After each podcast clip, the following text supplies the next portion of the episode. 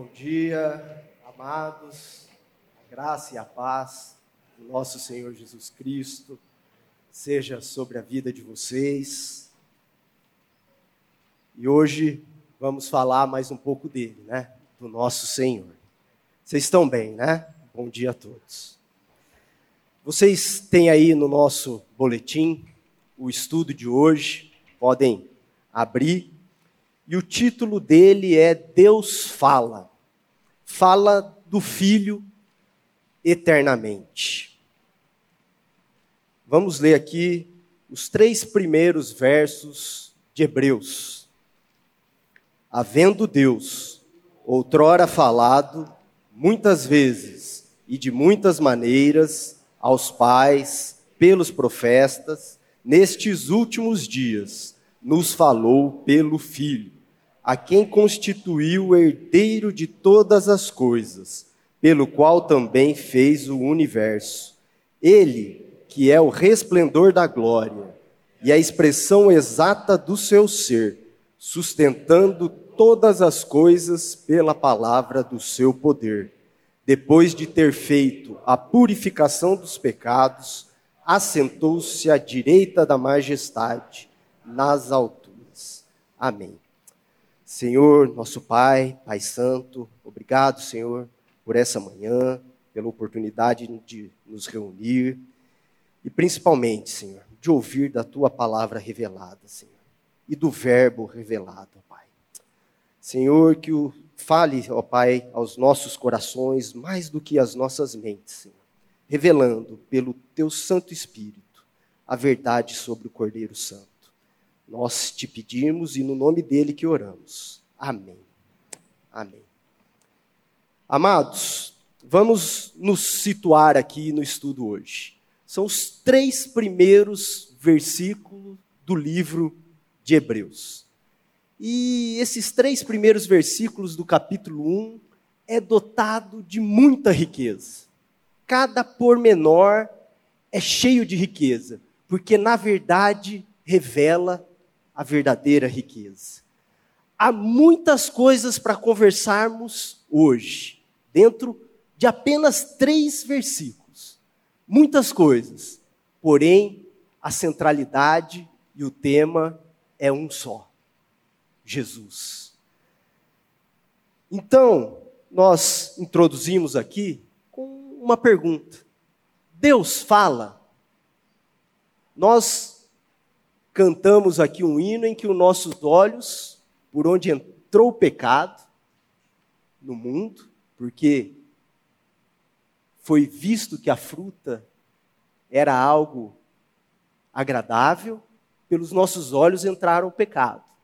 Ver o nosso Senhor e a sua glória nós não conseguimos. Mas é possível ouvir a Deus? Deus fala. Ele fala com você? Onde que nós queremos chegar? Se Deus fala, como Ele fala? Quando? Por meio de quem? O que Deus fala? Olha, eu não sou adepto a introduções conclusivas. Se a gente vai assistir um filme, ler um livro, nós queremos o final lá para o seu momento. E eu, em particular, sou muito cartesiano. Gosto das coisas na, na ordem muito racional. Um, dois, três, quatro, cinco. Você colocou cinco antes do quatro, eu fico perdido. Agora, o que, que acontece com o livro de Hebreus? Nós temos que fugir a essa regra. Porque o próprio livro de Hebreus faz uma introdução grandiosa, estrondosa, dizendo já sobre o filho. E que Deus fala e fala do filho. E ele conclui nas primeiras linhas. E por que isso? Porque esse tema, obviamente, tem que ser dado a quem tem a primazia. Então, desde a largada, nós temos dizer que Deus fala e fala do filho. Por quê? Porque ele é o auge desde o princípio de todas as coisas. Então vamos para o nosso texto. Deus fala. Deus fala do Filho e por meio dele, de eternidade a eternidade. Deus disse, diz e dirá do Filho. Essa característica de Deus como um anunciador é observada já no início pelo autor do livro de Hebreus, que faz uma introdução grandiosa na sua carta. Meus irmãos, vamos fazer algumas considerações aqui pequenas a respeito dessa carta escrita aos Hebreus. A autoria a respeito dela é incerta. Uns pontuam Paulo como o escritor dessa carta, o apóstolo Paulo. Mas há alguns questionamentos porque há diferenças, desde saudações, entre outras questões, que talvez descartem Paulo como autor dessa carta. Outros estudiosos dizem: é Barnabé, discípulo de Paulo. Foi Priscila, talvez Apolo, que tinha um grego muito polido, e essa carta é de, de palavras esgrimadas de tal forma que talvez seja Apolo o seu escritor. O certo é que foi um judeu helenista. Era judeu, mas ambientado com a cultura da época. Mas, ainda que a autoria seja incerta, a canonicidade dessa carta é inquestionável. O que, que eu quero dizer com isso? As cartas corriam entre as igrejas primitivas à época. E elas transitavam entre uma e outra igreja. Então, além dessa carta formar os cânones, o início ali do Novo Testamento, desde a igreja primitiva, ela tem algo que vai muito mais além ainda. Ela tem a centralidade no Filho, em Jesus Cristo. Então, a sua doutrina é inquestionável. E os destinatários, então, aqueles que foram os primeiros leitores dessa carta, eram judeus convertidos judeus que estavam sendo expulsos das suas sinagogas por crerem que o filho era o Messias, que Jesus Cristo era, de fato, o filho enviado pelo Pai para remir o pecado seu e meu. E eles eram expulsos da sinagoga, e essa carta foi escrita com dois enfoques principais. O primeiro deles, o encorajamento na fé. Ela foi escrita porque, diante dessas perseguições, aqueles leitores precisavam ser fortalecidos. E o auge dessa exposição de fé está lá no capítulo 11, que é famoso o conceito de fé, e depois traz um rol dos pais da fé. Mas mais do que isso, o segundo enfoque e o principal deles nessa carta é o filho, em que, logo depois desses três primeiros versículos, vem já trazer que ele é maior que os anjos, que ele é o excelso sumo sacerdote, que é o filho de Deus. Então, esses dois aspectos são tratados nessa epístola e essa introdução aqui é importante para a gente entender, porque nós vamos só olhar para o início, para os primeiros versos dessa carta, mas já com uma leitura e uma compreensão completa do que ela traz. Continuemos. O pórtico da epístola é lapidado de modo a sintetizar a cosmovisão cristã e faz um convite ao leitor para verificar toda a história bíblica e analisar o auge da história da humanidade em Jesus Cristo. Os três primeiros versículos vão de A a Z, exprimem e centralizam aquele que é o Alfa e o Ômega o início e o fim. Meus irmãos, conforme lemos esses versículos, de fato a gente vê que é uma introdução grandiosa, contundente, profunda, pontual, forte. Logo apresenta Jesus Cristo com toda a riqueza. E ela dá ainda mais um vislumbre da cosmovisão cristã a compreensão de mundo daqueles que são filhos do Pai e irmãos em Jesus Cristo. Como é que foi? O que, que se dá nessa criação?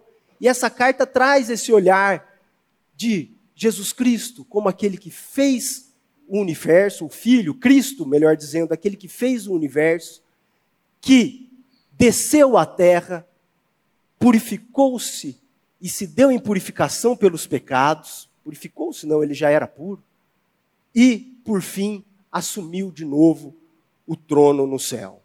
Então é um convite aos leitores para olhar toda a história da humanidade, essa linearidade, junto à verticalidade. Esse momento, esse auge da história em que o tempo nosso, o Cronos, esse tempo linear, esse tempo reto, é tangenciado pelo Verbo encarnado, que vem fazer parte da nossa história. Diante desse kairós, do tempo de Deus, da eternidade, que se esvazia e se faz homem para salvar, como diz o nosso pastor Glênio, homem ruim como a gente. Então o livro de Hebreus começa definido sobre quem Deus fala, e Deus fala sobre o filho ao longo da história, e nós vamos ver isso aqui. E um segundo passo, a partir do verso 2, ele fala quem é o filho. E nós vamos ver tudo isso. Quem vai descrever quem é o filho? Seguimos. Verdadeiramente, Deus fala. Havendo Deus outrora falado, muitas vezes, de muitas maneiras, aos pais pelos profetas. Sim, é certo que Deus falou outrora, antigamente, muitas vezes e de muitas maneiras. Aliás, desde o princípio, Deus fala. Haja luz haja firmamento, e a sua palavra é poderosa. Ainda, Deus fala pela criação. Depois nós vamos conferir os Salmos 19, 1 a 4. Fala também pela criação, conforme Romanos 1 a 20. Também fala diretamente ao homem. Falou com Adão, com Noé, com Abraão, com Moisés, entre tantos outros. E depois falou muitas vezes pelos profetas. Deus fala, quer pelo poder da Sua palavra e pela criação, quer à Sua maneira, graciosamente, com aqueles que chama. Entretanto, em toda a fala de Deus há uma centralidade. O Filho é Ele. Deus fala, fala do Filho, e de diversas maneiras. Aqui no verso 1, onde nós temos ali, outrora, havendo Deus outrora falado, antigamente falado, e Deus fala desde os primórdios a respeito do Filho, e de muitas maneiras. Deus fala por meio da criação, Deus fala àqueles que chama, Deus fala pela Sua palavra poderosa, como eu disse, haja firmamento, haja dia, haja noite. A palavra de Deus é poderosa. Vamos ver como Deus fala pela criação? Vamos aos Salmos 19, versículo 1. 1 a 4. Os céus proclamam a glória de Deus e o firmamento anuncia as obras das suas mãos. Um dia discurso ao outro dia, e uma noite revela o conhecimento a outra noite. Não há linguagem, nem há palavras, e deles não se ouve nenhum som. No entanto, por toda a terra se faz ouvir a sua voz, e as suas palavras até os confins do mundo. Aqui. Vamos, vamos parar por aqui. Deus fala. Como não olhar para uma cachoeira, para o mar e não enxergar a Deus? Não se maravilhar pela criação? Deus fala por tudo o que ele fez. E ele fala desde o princípio. Nós podemos e devemos encontrar o filho desde a primeira expressão bíblica à final. Ele fala por meio de Adão. Quando Adão e Eva foram expulsos do paraíso em razão do pecado, o primeiro sentimento foi a vergonha. O que, que eles fizeram? Cozeram roupas de figueiras para si. E aí Deus olhou e falou: opa, não é assim que encobre o pecado, não. O que, que Deus fez? Providenciou vestes de couro. Para isso, foi preciso matar um animal. O sangue foi derramado. O que que se está apontando aqui desde o início? Ao Cordeiro Santo que tirou o pecado do mundo, a Jesus Cristo. Em cada vírgula da nossa palavra revelada, tem Jesus. Em Noé, aquela arca que traz a aliança, a salvação, é Jesus. Quando Deus chama Abraão e fala: Deixa a terra do seu pai, sai da terra de, da, da sua parentela, deixa a sua parentela, vá para uma terra que te mostrarei, pois lá serão benditas pois por meio de você, melhor dizendo, por meio de você serão benditas todas as famílias da terra. E da família de Abraão vem Davi, e que vem Jesus Cristo, e é dessa família, por meio de Jesus, é Ele, por meio dele, que serão benditas todas, abençoadas todas as famílias da terra. Em cada circunstância revelada na Bíblia, Deus fala do Filho. Em Isaac, logo depois, quando Abraão levanta o cutelo para sacrificar o próprio filho a pedido de Deus. E em um segundo é observado que ao lado tem um cordeiro como substituto a esse sacrifício, mostrando que a morte naquela cruz era minha, era sua, mas em razão do nosso pecado e por um amor eterno, o Filho substituiu-nos naquele lugar. E foi Ele quem morreu. E nos leva a morrer com Ele. E o sacrifício foi substituído. Em todos os aspectos, a centralidade é Cristo. As Escrituras mostram que Deus fala do Filho. E depois falou pelos profetas, pelos profetas maiores. Se a gente observar aqui Isaías 53, de 4 a 7, Isaías foi um profeta que anunciou essas palavras 700 anos antes da vinda de Cristo. Certamente ele tomou sobre si as nossas enfermidades, e as nossas dores levou sobre si, e nós o reputávamos por aflito ferido de Deus e oprimido, mas ele foi traspassado pelas nossas transgressões e moído pelas nossas iniquidades. O castigo que nos traz a paz estava sobre ele, e pelas suas pisaduras fomos sarados. Todos nós andávamos desgarrados como ovelhas, cada um se desviava pelo caminho, mas o Senhor fez cair sobre ele a iniquidade de nós todos. Em todos os profetas maiores, depois nos doze profetas menores, e essa classificação aqui, meus irmãos, profetas maiores e menores, ela só se dá em razão do tamanho, da extensão da obra literária de cada um deles. Porque, na verdade, todos os profetas são maiores, porque o tema é o filho. E isso é muito grande. Os profetas são maiores. Então é só essa divisão. Tudo aponta a Cristo. Mas Deus fala essencialmente, essencialmente o quê? Do filho. Desde os pais, passando pelos profetas, até diretamente pelo filho. Deus fala sobre sua aliança, um relacionamento com um povo que estabeleceu para si. Uma aliança simbolizada no Sinai, mas que desde o princípio, apontava para a perfeita aliança, que é Cristo. De fato, as Escrituras integralmente convergem para Cristo. Em todo o texto, o contexto é Cristo. Fora dele, nada subsiste.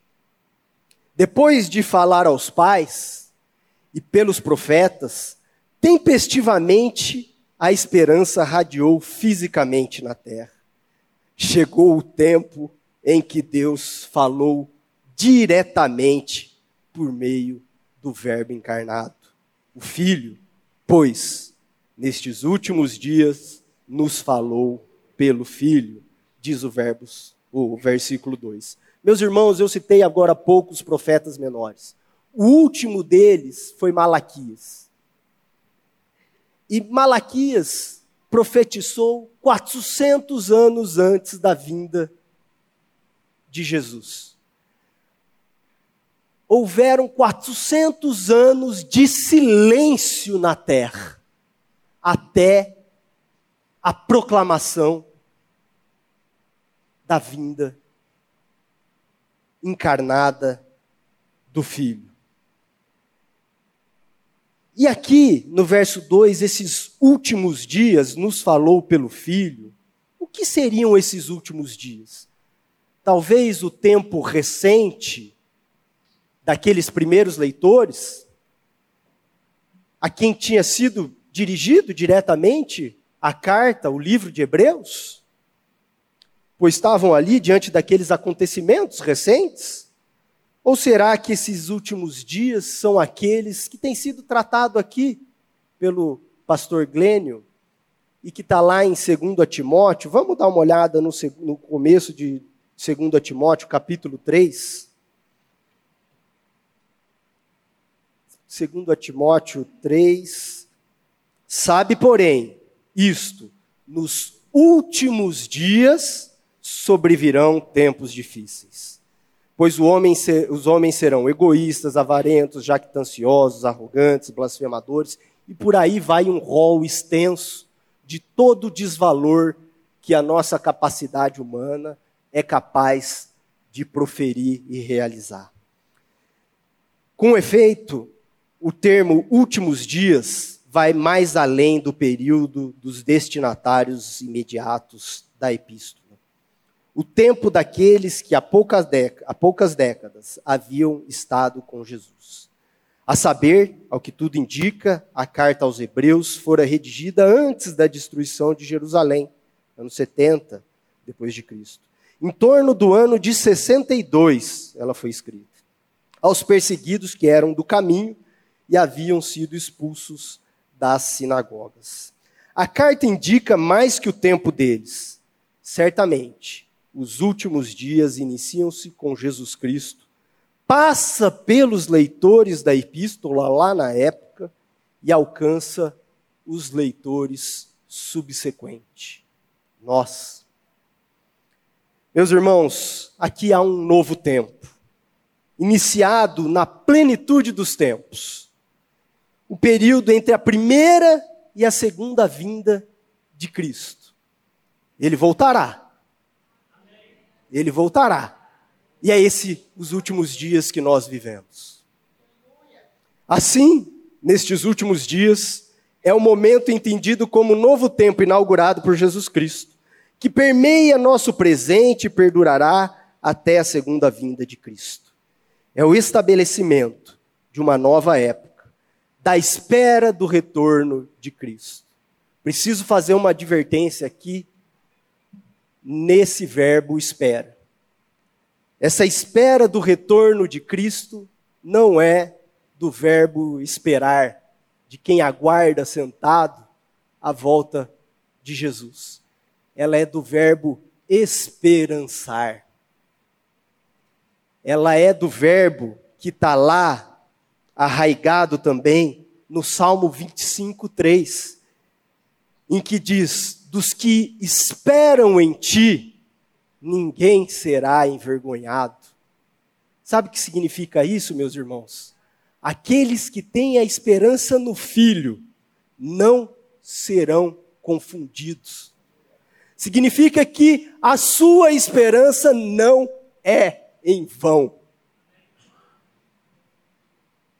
Há um banquete celestial nos fins desses últimos dias. E nós somos, por meio daquela cruz, convidados a Ele. E nós vamos ver, mais do que convidados, nós somos partes com Cristo nisso. De toda forma, no esplendor dos tempos, o Pai nos falou pelo Filho. No ápice da história da humanidade, Deus falou diretamente pelo Filho. O Verbo se fez carne e habitou entre nós.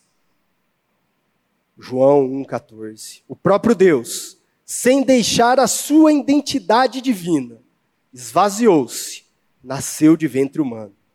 Agora não é mais um mensageiro de Deus, como os anteriores. É o mensageiro, o próprio filho do Senhor da vinha. Vamos ler essa parábola tão rica que Jesus contou. Vamos lá em Mateus, no capítulo 21, versículos de 33 a 38.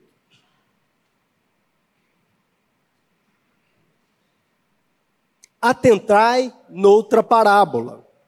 Havia um homem, dono de casa, que plantou uma vinha, cercou-a de uma sebe, construiu nela um lagar, edificou-lhe uma torre e arrendou-a a uns lavradores.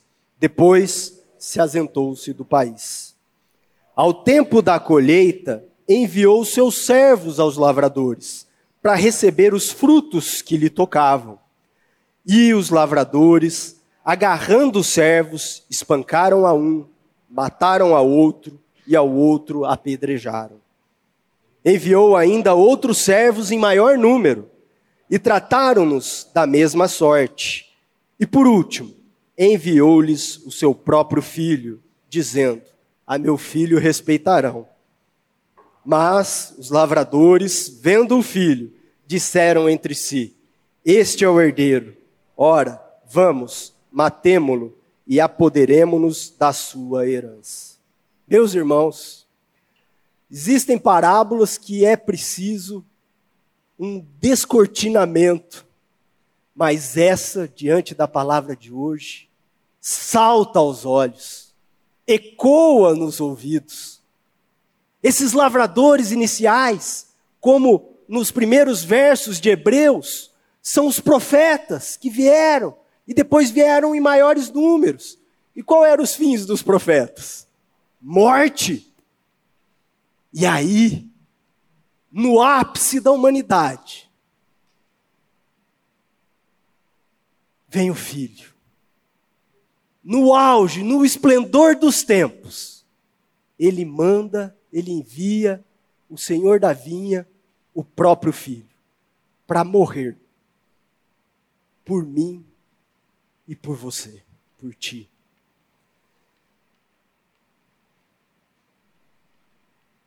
Deus fala do filho e pelo filho. E agora, passado o verso 1, iniciando o verso 2, aqui no verso 2, onde no 1 ele falava, ou ele disse que fala do filho, no verso 2 ele, o, o, o autor de Hebreus passa a descrever, explicar quem é o filho. E traz dois primeiros vieses. O primeiro é que ele é o herdeiro de todas as coisas. E o segundo, que ele fez o universo.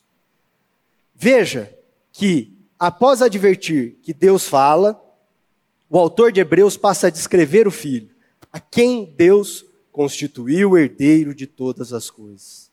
Começa narrando que tudo pertence ao filho, que é o herdeiro de todas as coisas. E ele, sendo antes o unigênito, que nos incluiu em sua família, passou a ser o primogênito. E com isso, nós, filhos por adoção. Consequentemente, somos co-herdeiros com Jesus Cristo. A filiação no Pai corresponde, no direito, à herança. Ouça que tamanha salvação.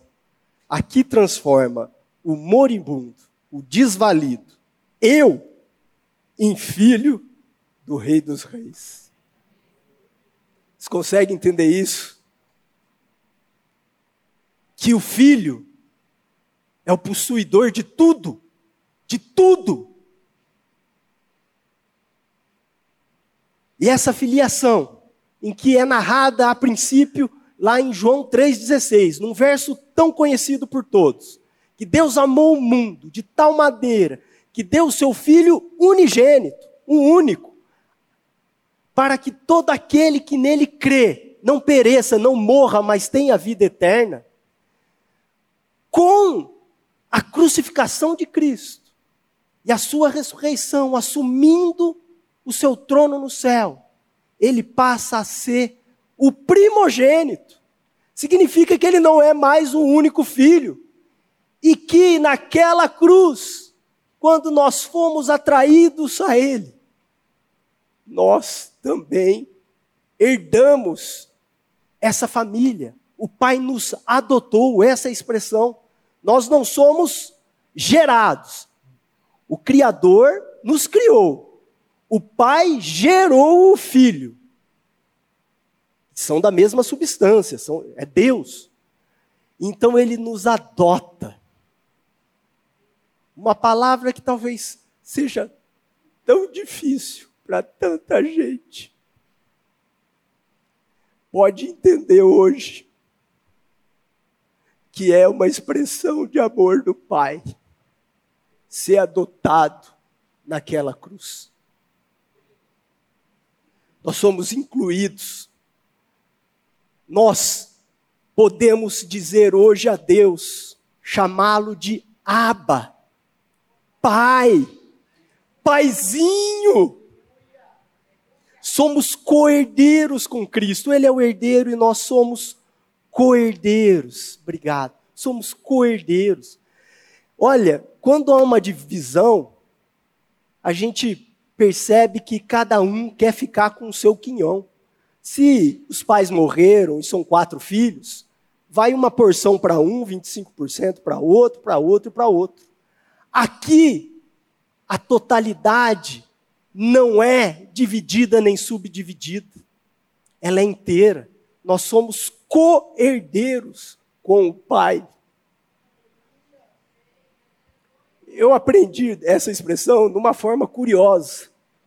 Aqui, sempre que eu sentei com a minha esposa para almoçar e foi pedido um só prato, falaram para mim, perguntava o garçom: é para dividir? É para dividir.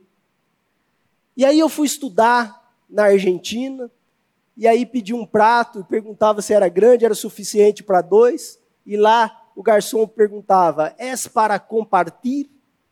Opa, nós vamos comer junto isso aqui. É isso, é esse o significado. É para compartilhar. Não há partilha nessa herança. Há compartilhamento. Nós somos herdeiro de todas as coisas. Por isso que nós não somos simplesmente convidados para esse banquete no fim dos tempos. Nós fazemos parte deles como filhos.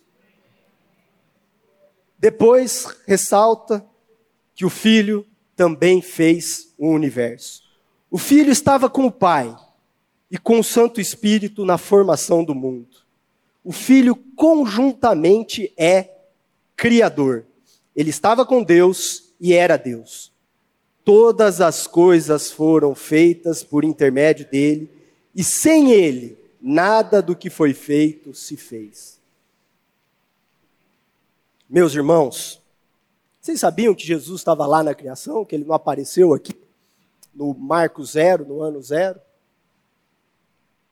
Ele fez o mundo. E quem quiser ter um, uma compreensão maior disso, anotem aí façam a tarefa de casa. Leiam Provérbios 8, 22 a 36. E aonde está lá a sabedoria, coloquem o filho. Vocês vão ver que ele é o arquiteto do universo. Ele é o arquiteto do universo. Ele foi, foi ele quem fez o universo. Agora vamos para o verso 3, em que outros cinco aspectos ou, ou atributos de Jesus, do Filho, são revelados. Vou reler aqui rapidamente o verso 3. Ele, que é o resplendor da glória e a expressão exata do seu ser, sustentando todas as coisas pela palavra do seu poder, depois de ter feito a purificação do pe dos pecados, assentou-se à direita da majestade nas alturas. Com efeito, Deus falou anteriormente por mensageiros e agora diretamente fala pelo Filho.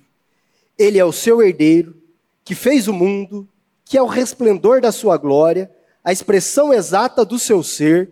A palavra do Filho é poderosa e sustenta todas as coisas. Ele se sacrificou por nossos pecados e está assentado à sua direita nos céus. Meus irmãos, vamos nos ater aqui primeiro ao resplendor da glória. Nessa toada, o escritor do livro aos Hebreus continua a narrar quem é o Filho, que ele é o resplendor da glória do Pai.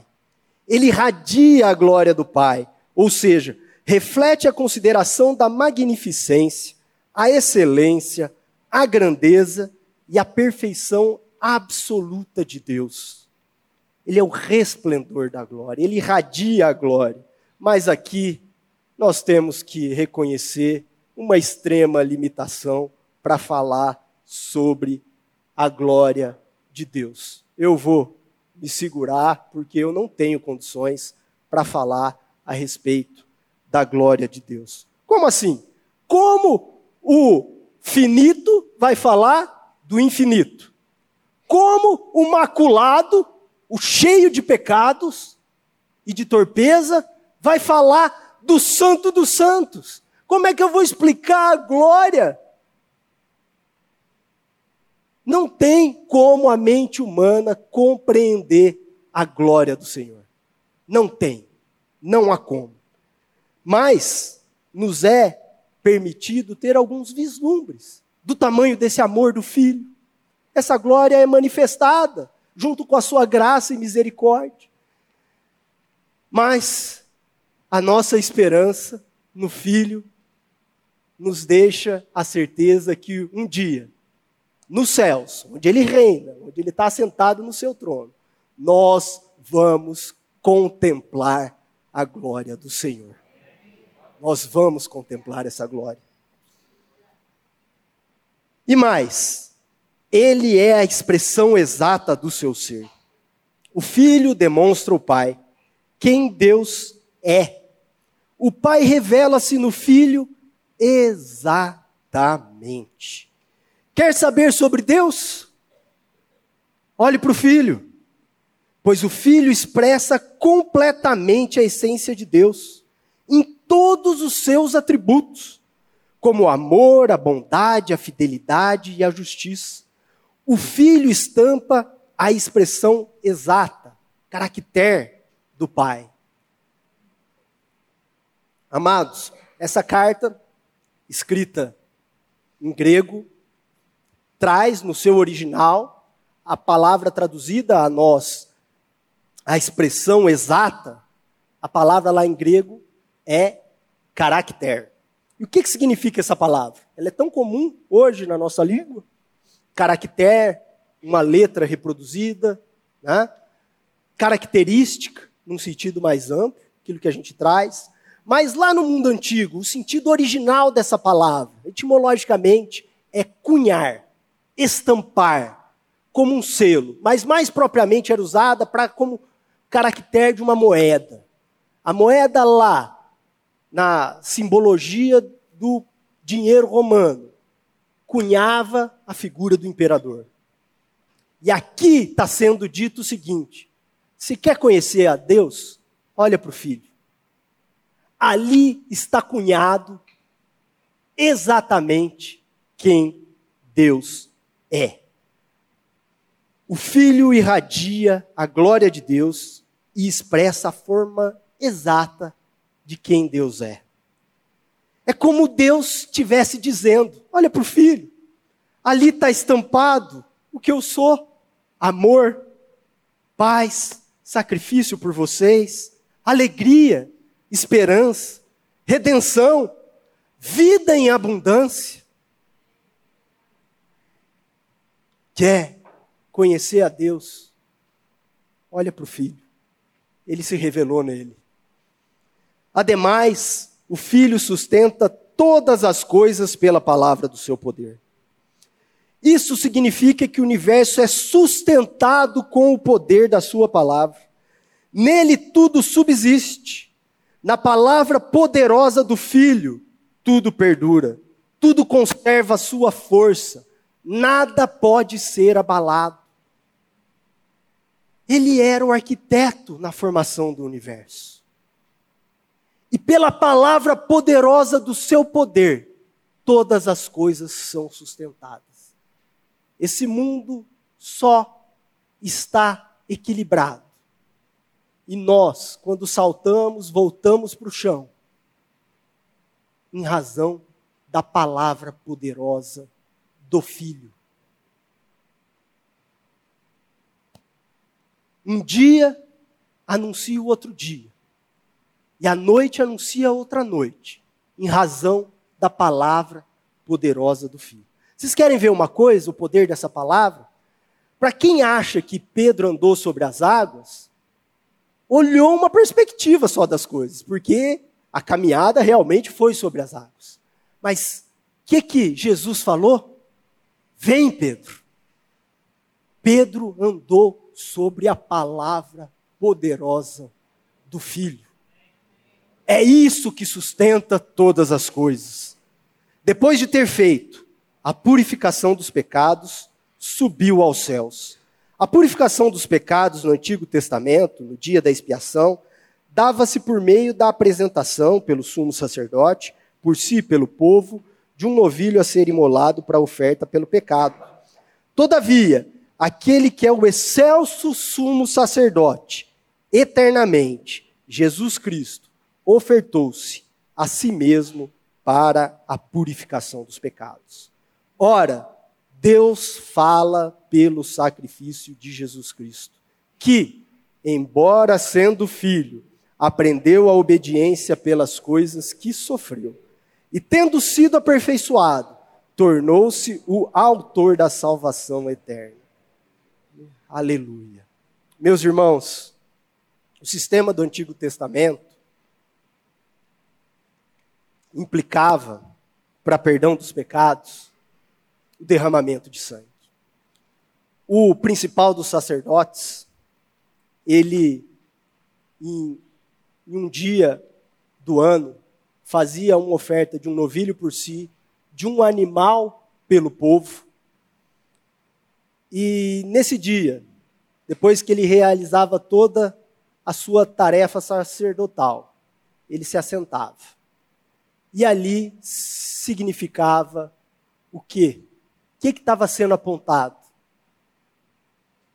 O sacrifício completo do filho.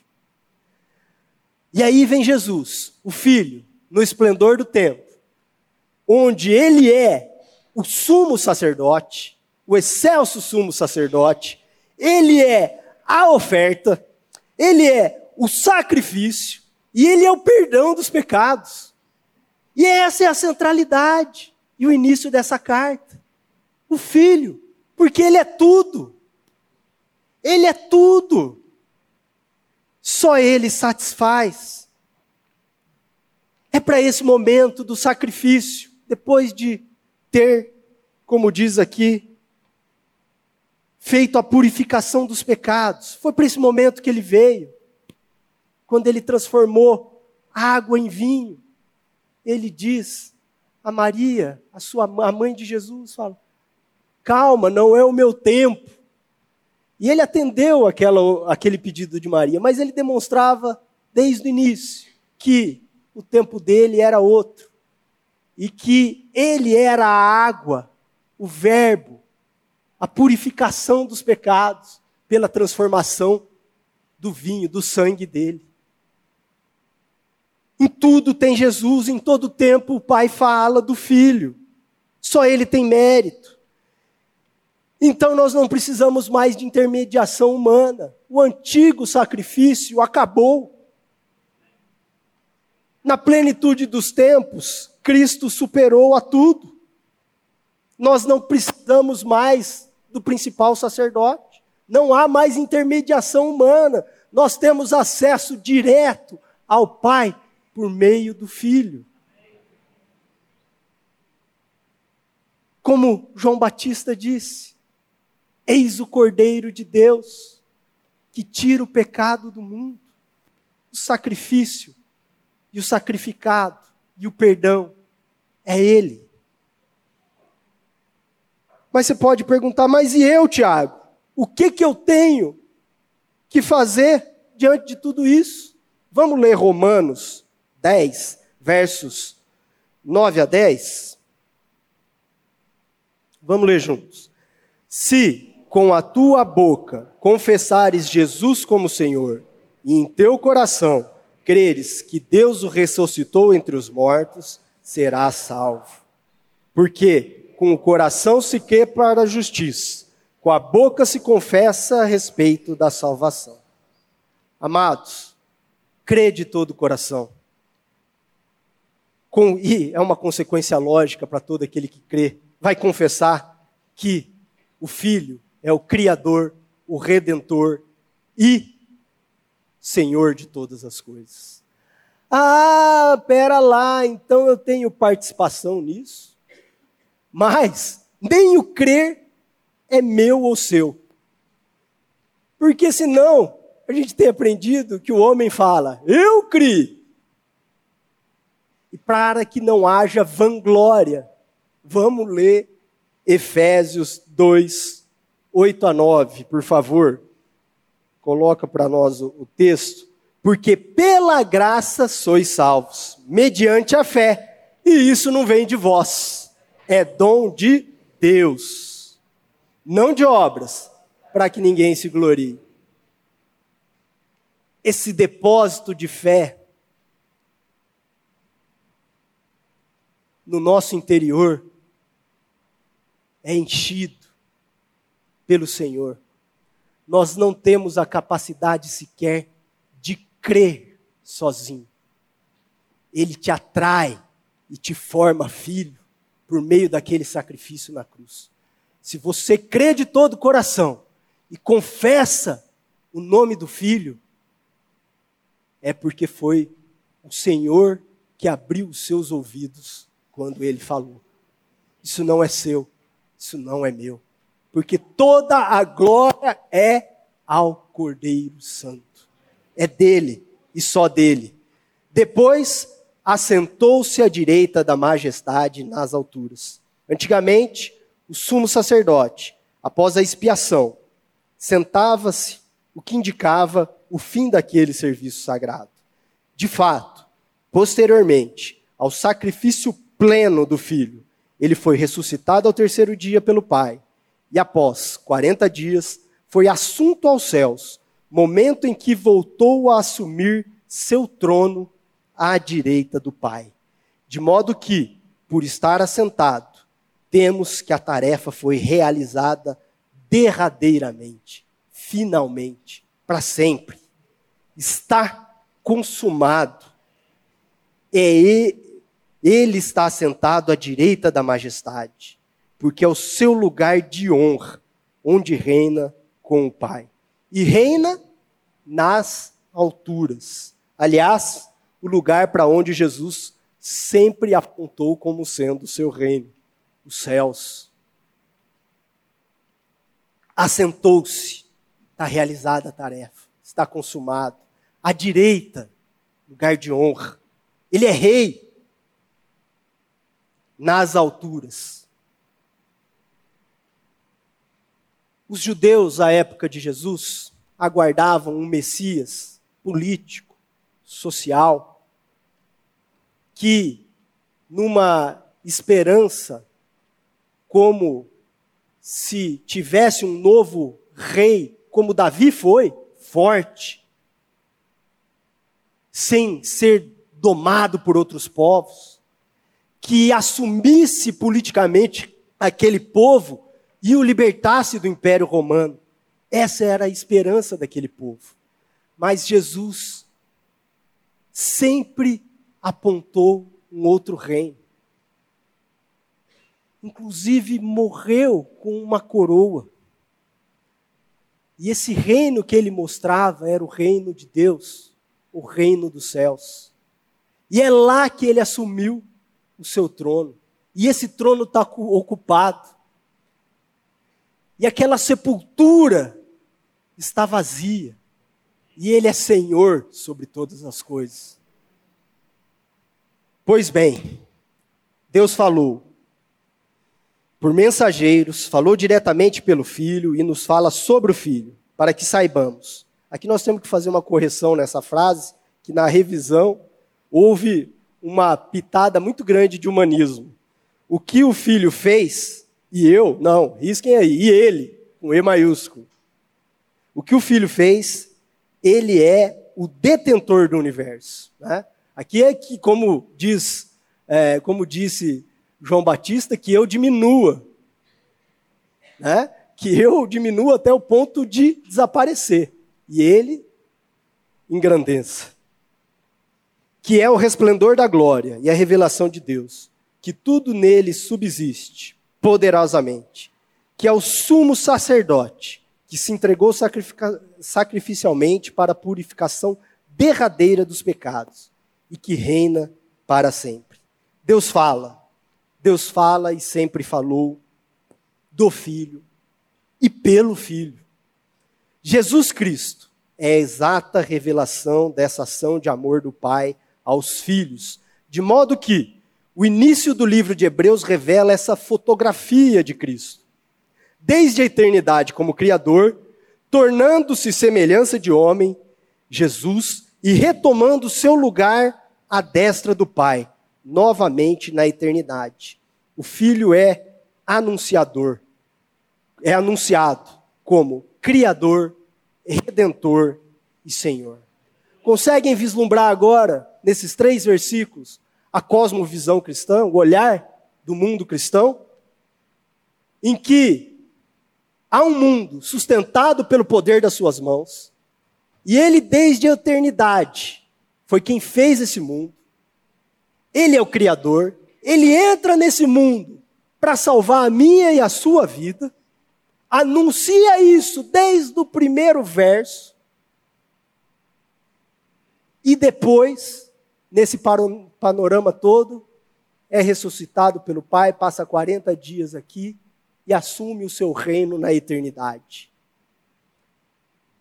Meus irmãos, nós estamos acostumados a olhar as coisas, a linha do tempo, de forma retilínea, que é o nosso olhar.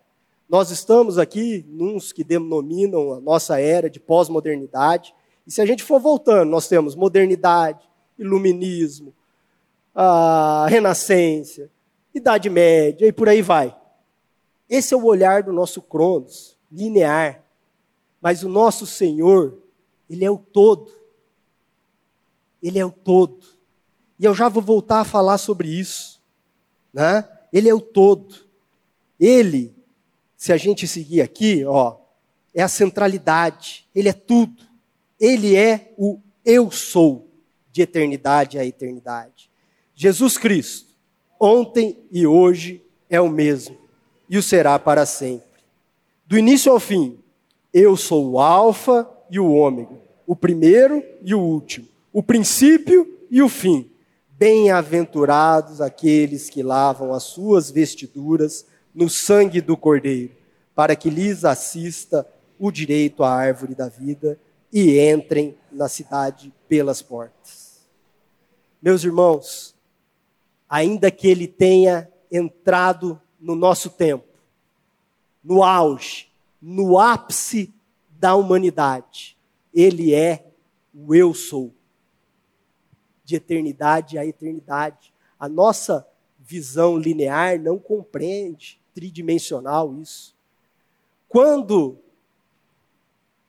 Deus foi falar com Moisés, Moisés falou: tá bom, vou lá falar com esse povo, mas qual é o seu nome? Pergunta para Deus.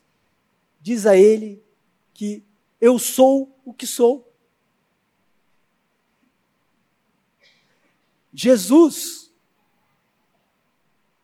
no segundo o Evangelho, é, segundo o Evangelho de João, as sete citações do Filho dizendo: Eu sou.